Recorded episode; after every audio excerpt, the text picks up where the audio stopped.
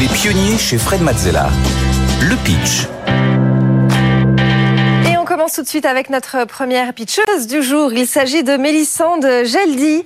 Euh, bonjour Mélissandre. Bonjour. Euh, vous êtes la présidente directrice générale et fondatrice d'Ico Not, marque de basket éco-responsable. Alors je vous rappelle les règles. Vous avez euh, une minute trente pour pitcher devant Fred et Eric. Suivront des questions et des conseils. Mais d'abord, c'est à vous, top chrono. Alors je me suis rendu compte il y a deux ans qu'il y avait 600 millions de paires de baskets jetées par an, ce qui fait 9 par minute.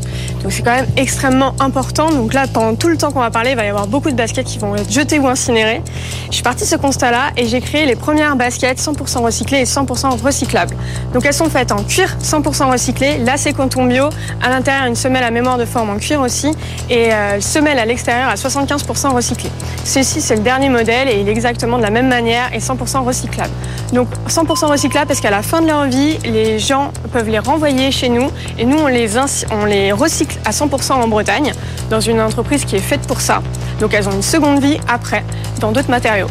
En plus, notre petit plus à nous, c'est qu'elles sont ultra confortables parce qu'elles ont été étudiées pour, avec une semelle à mémoire de forme très importante à l'intérieur.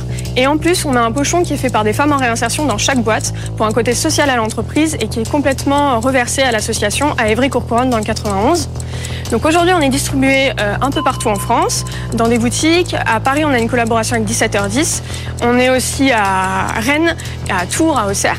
Et on a aussi un concept B2B donc pour créer des baskets pour les hôtels 100% personnalisables. Donc voilà, si vous voulez ne plus piétiner la planète avec Iconotes, bah, les voici. Merci beaucoup euh, Mélissandre, euh, Mélissande Geldi pour euh, ce pitch. Fred, on commence avec euh, tes questions. J'ai une première petite, question simple, pardon. Euh, D'où vient le nom de la marque Iconote Alors, Ico, c'est la déesse phrygienne du feu et Note, c'est la déesse nordique de la glace. Du coup, c'est l'alliance entre les deux avec l'esperluette. C'est là où est mon logo. C'est l'esperluette entre les deux noms. Oh, il y a une vraie histoire. Euh, les matières premières, vous les récupérez comment et où et comment vous faites pour industrialiser ou, euh, enfin, en tout cas, uniformiser le, le processus de fabrication des chaussures quand possiblement vous, enfin, vous récupérez des matières premières qui sont de sources très différentes.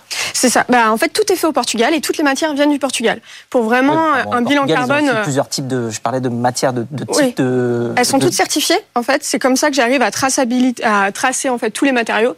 Il y a les certificats GRS, donc c'est Global Recycling Standard, qui certifie que le cuir a eu une première vie et que la deuxième vie vient dans mes baskets. Donc, ils venaient euh, souvent de la grosse, soit de la grosse maroquinerie, des gros sacs à main, ou alors euh, de, des canapés, etc. Ils sont tous différents en fait. C'est ça, ils je veux dire, tous différents. ces bouts de cuir, ils sont différents. Tout à Donc fait. euh, ils arrivent à faire quand même une gamme euh, uniformisée à partir de, Oui.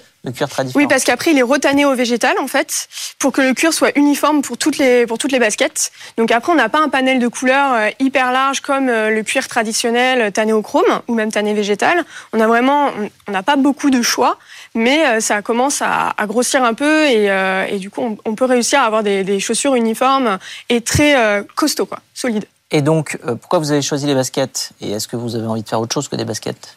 Alors, j'ai envie de faire des baskets de running.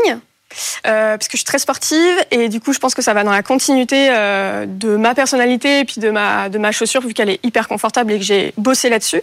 Et aussi euh, allié avec le B2B euh, pour proposer aux, aux grands hôteliers d'avoir des employés qui sont bien chaussés qui ont pas mal aux pieds pendant toute leur euh, journée de travail. Donc voilà ça ce sont mes marges de progression Et vous prenez les baskets parce que c'est des bouts de cuir qui sont de taille assez petite euh, du coup, Tout parce à que fait. vous assemblez tout, donc vous pouvez effectivement récupérer Voilà, c'est ça. euh, Donc euh, c'est pour ça que même dans la prochaine collection, il y aura plus d'empiècements pour pouvoir avoir plus, plus de bouts de cuir. Alors, qu'est-ce qui fait votre différence par rapport à d'autres marques de baskets responsables? Alors aujourd'hui, en France, je suis la première à avoir euh, mono-sourcé du coup euh, mes cuirs. Donc tout est fait au Portugal, donc tout est made in Europe. Euh, J'ai un énorme côté social parce que mes pochons sont à, enfin, je les achète 3,50 euros au lieu de 30 centimes sur d'autres sites. Donc il y a vraiment un côté social, tout est reversé à l'association. Et au prix client, je suis la moins chère du marché aujourd'hui à 129 euros parce que je me fais une marge minimum. Je voulais vraiment que tout le monde puisse avoir le choix et pouvoir se chausser correctement avec des chaussures confortables et surtout éco-responsables. Merci. Euh, Eric, on passe à tes euh, observations sur le pitch de Mélissande. Bonjour Mélissandre. Bonjour. Et bravo. Merci. Je pense que euh, j'espère que les gens vont enregistrer cette émission et que les futurs pitchers vont regarder ce que tu viens de faire. Oh, bah, ça fait plaisir, merci. Parce qu'en fait, tu nous as donné euh, sur le contenu exactement euh, un pitch euh, relativement parfait, j'ai envie de dire. Pourquoi? Tu as commencé par une genèse et par hier, par la raison d'être. Et puis tu as commencé par un chiffre fort pour capter l'attention. Bravo. Ensuite, tu as dit le, le résultat de ce que tu as réfléchi. Et tu as été sur ce qui fait du sens, c'est-à-dire le côté éco-responsable. Donc, bravo. Et j'étais en train de me dire, elle parle pas du confort et de la mode. Non, tu en as parlé. Juste après, bravo. Parce qu'effectivement, on aurait pu dire, elles sont euh, pas confortables, etc. Donc, tu es passé de hier à aujourd'hui, tu nous as donné des chiffres, tu nous as tout expliqué. Il y avait une espèce de, de, de pédagogie fluide, formidable. Euh, et puis, tu as même terminé, je veux dire, tu m'as rien laissé, je te remercie pas, tu ne m'as rien laissé, par arrêter de piétiner la planète. Donc, franchement, absolument parfait. Alors, évidemment, je vais trouver un truc. Tu as parlé beaucoup trop vite. Ouais. Parce que tu as mis trop de contenu. Et je pense qu'il y a une ou deux choses que tu aurais pu éviter de dire. Il faudra que tu regardes bien euh, ce que tu as, dit. Parce que quand tu fais une minute trente, il faut que tu prépares une, une minute vingt. Mm. Et comme ça, tu nous parles plus lentement. Parce que ce que toi, tu as déjà dans le cerveau, nous, on l'a pas encore. Il faut que tu laisses le temps à tes arguments de venir jusqu'à nous et à nous de les digérer. Après, j'ai vu quand, il- quand Fred t'a posé des questions que tu parlais quand même déjà très vite dans l'absolu. Donc, je pense qu'il y a un effort à faire. Tu courras vite quand tu feras ton sport, Mm. et puis tu parleras plus lentement quand tu feras ton pitch. Tout à fait. Merci beaucoup. J'ai un travail à faire là-dessus. Voilà pour les conseils Merci euh, d'Éric. Merci, Merci beaucoup, beaucoup. Mélissande Merci à Gelby, vous. pour euh, Iconote. On accueille tout de suite notre deuxième pitcher du jour. Il s'agit d'Erfan Arwani. Bonjour Erfan, vous êtes le cofondateur et le CEO de Biomemory, C'est une deep tech pionnière du stockage moléculaire de données numériques. Vous allez tout nous expliquer. Vous avez une minute trente pour pitcher devant Fred et Eric. Suivront des questions et des conseils. Mais d'abord, c'est à vous, top chrono. Bonjour, merci de m'accueillir. Donc, euh, Biomemory n'a qu'un seul job, c'est stocker de la donnée informatique sur des brins d'ADN de synthèse. On va dire pourquoi on fait ça Tout simplement parce qu'aujourd'hui, on crée énormément de données chaque année, de plus en plus, et on ne peut en garder que 30%. Dans les data centers, classiquement, vous envoyez vos photos, on peut les garder, mais les centres de recherche ne peuvent pas tout garder.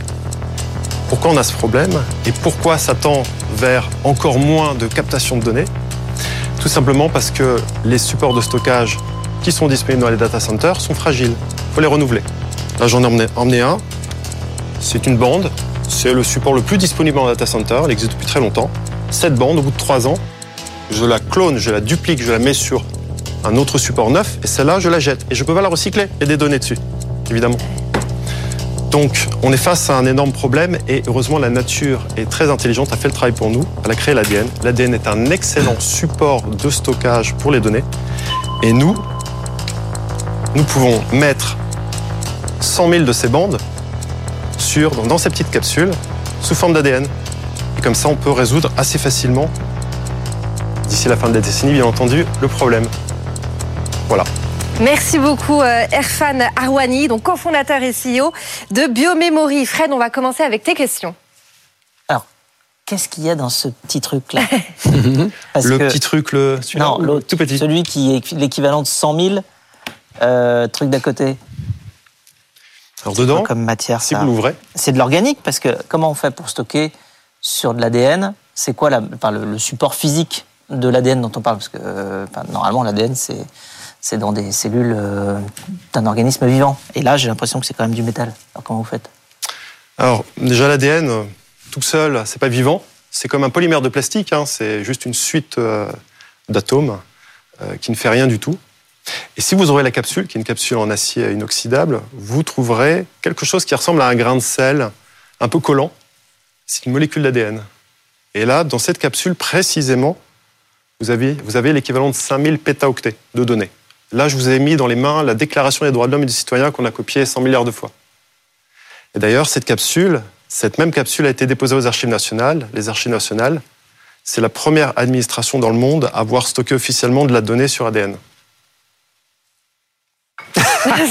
Eh, c'est une émission, il se passe des C'est- trucs. Je sais quelque chose aujourd'hui. Alors, c'est quoi les inconvénients euh, à l'heure actuelle? Ouais, Le prix, nombreux. ça coûte combien ça, ça? C'est très très cher l'ADN aujourd'hui. euh, on n'est pas les seuls à, à- à réussir à fabriquer de l'ADN. Et classiquement, ça coûte entre 5 et 7 000 dollars le mégaoctet. Donc on est très loin de. Ouais. Mais nous, on arrive à le faire à 1 dollar du mégaoctet. Ce qui est encore très loin de ce qui est attendu, évidemment. Mais on a une spécificité, c'est que nous, on se base sur la biologie de synthèse. La biologie de synthèse, c'est quoi? C'est l'alliance entre des ingénieurs et des biologistes moléculaires. Et on arrive à réutiliser un certain nombre de mécanismes qu'on trouve dans le vivant. Alors, je n'ai pas dit qu'on utilisait le vivant, je dis qu'on on reprend quelques mécanismes et on les adapte pour qu'ils fassent ce travail pour nous. Et c'est ce qu'on fait chez Biomemory pour fabriquer l'ADN pour pas cher. Et notre objectif, c'est d'atteindre 1 dollar du Tera d'ici à 2030. On est une deep tech, on bosse sur des, des longues périodes. Hein. Vous êtes combien aujourd'hui chez Biomemory euh, et à quoi ressemble l'équipe? Quels sont les, les profils, les expertises? Alors on est actuellement 15, on est une toute jeune société. On est une spin-off de CNRS et Sorbonne Université. On s'est créé euh, il y a 18 mois. Euh, on est principalement des, des biologistes moléculaires, des bioinformaticiens, enfin tous les métiers avec bio devant, si vous voulez. Sauf moi, je suis pas un biologiste, je suis un informaticien. Moi, je suis celui qui discute avec les data centers. Voilà les profils. Vous avez des brevets, vous avez protégé tout ce que vous faites? Oui, on a plusieurs brevets et on en crée d'autres euh, progressivement. C'est à peu près un rythme de deux par an. D'accord. Bon, bravo. Je pense que tu es scotché. euh, ah. Ouais, un peu. ouais. Ouais, on peut le dire. Euh, Eric, on passe à tes observations sur le, le pitch d'Airfan. Merci, bravo Airfan. Désolé, j'ai pas préparé de pitch, hein, je suis venu comme ça. D'accord. Bah, je vais, j'allais te dire, ça se voit, mais euh, il y a des trucs qui sont vachement bien. Mais déjà, bravo, parce que de toutes les émissions que j'ai faites ici, j'ai jamais vu encore euh, un pitch euh, scotché, euh, mon ami Fred. Euh, en fait, c'est une histoire d'ordre. Au début, j'allais te demander si tu étais ingénieur, en fait, informaticien. C'est que tu oublies que nous, c'est ce que tu vas dire qui est un peu technique. C'est pas chez nous, on sait pas ce que c'est. Tu me parles, pardon, je le, lis- je le lis, un brin d'ADN de synthèse. Moi, tu me parles, je ne sais pas expliquer exactement ce que c'est. Je vois un peu, mais je le vois de loin. Tu as démarré par dire, nous, c'est ça notre job. Donc déjà, tu me dis que tu fais un truc que je sais pas ce que c'est. Et après, ça s'anime, et ça devient vachement bien. Quelle bonne idée. Tu sors euh, le truc de, on va pas dire le nom, ça c'est écrit dessus. Tu fais, regardez, voilà ce qui se passe, etc. Et euh, ça ne n'arrive à garder que 30% parce que le support de, de stockage c'est fragile et parce qu'il faut changer et en plus c'est même pas recyclable. Ah, pas mal. C'est ça le problème.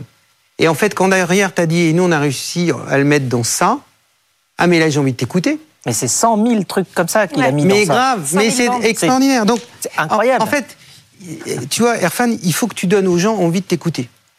Ils n'ont pas forcément tous envie de t'écouter. Si tu vas aller chercher en disant vos données se perdent, elles sont dans des trucs comme ça, tu montes la boîte, et tu dis en plus ça, tous les 20 ans, il faut le changer, et en plus, on ne sait pas quoi en faire. Alors que nous, on peut faire 100 000 fois ça là-dedans. C'est ce qu'on appelle un teasing. J'ai envie que tu me dises la suite. Vas-y, dis-moi la suite. J'ai très très envie de savoir. Et là, maintenant, d'ailleurs, il t'a demandé, mais vas-y, et d'ailleurs, tu lui as montré. Et, là, tu dis, ben nous, on sait faire de l'ADN de synthèse, pas l'ADN euh, le, le vrai, euh, un ADN de synthèse. Et voilà comment on fait. Et là, je vais rentrer parce que tu m'as capté avant. Dernier point, sinon euh, on va rester deux heures. Le dernier point, je- moi je dirais bien CNRS, tu vois, tu l'as dit après, je dirais bien, c'est pas mal, ça, ça fait sérieux. Tu mets du CNRS quelque part, on n'est que des gens avec du bio devant, c'était rigolo. Tu l'as dit après, mais je te le dis pour ton prochain pitch. Oubliez pas Sorbonne Université, sinon ils vont m'en vouloir. hein. Ah ouais. Sorbonne en plus, j'ai beaucoup d'amis là-bas, alors en plus je vais pas les oublier. Et le dernier point, alors ça c'est la preuve que c'était pas euh, ni euh, préparé ni pr- enfin euh, ni terminé. C'est tu as terminé par tu te réécouteras, voilà. Alors ça c'est la- à peu près la pire des choses Oui, j'ai fait le français. pour là. terminer. C'est tu termines, et tu fais voilà. Et euh, bah non en fait, je veux pas ça. Je veux que tu m'as emmené par la main, tu vas continuer à m'emmener. Trouve-moi quelque chose qui me dit finis la boîte, euh, je sais pas quoi. Enfin, tu vois. Voilà, globalement, voilà. Moi aussi, je dis voilà. Ah, j'ai pas pré- Tu vois, j'ai pas préparé mon pitch, alors je finis par voilà. En tout cas, merci beaucoup, euh, Erfan Arouani. Je rappelle que vous êtes le cofondateur et le CEO de Biomemory. Merci, beaucoup. Ah oui, il faut le vous Ça, ça, coûte cher en euh, plus, j'ai compris que... Le lingot d'or. Au revoir, merci Au beaucoup. revoir. Au revoir. Merci beaucoup Eric. On te retrouve dans une prochaine émission, évidemment. Et si vous voulez venir pitcher euh, comme euh, Erfan euh, ou encore Mélissande, bah, c'est très simple. Vous, vous, allez sur la page des pionniers sur le site de BFM Business ou vous nous envoyez un mail lespionniers at bfmbusiness.fr.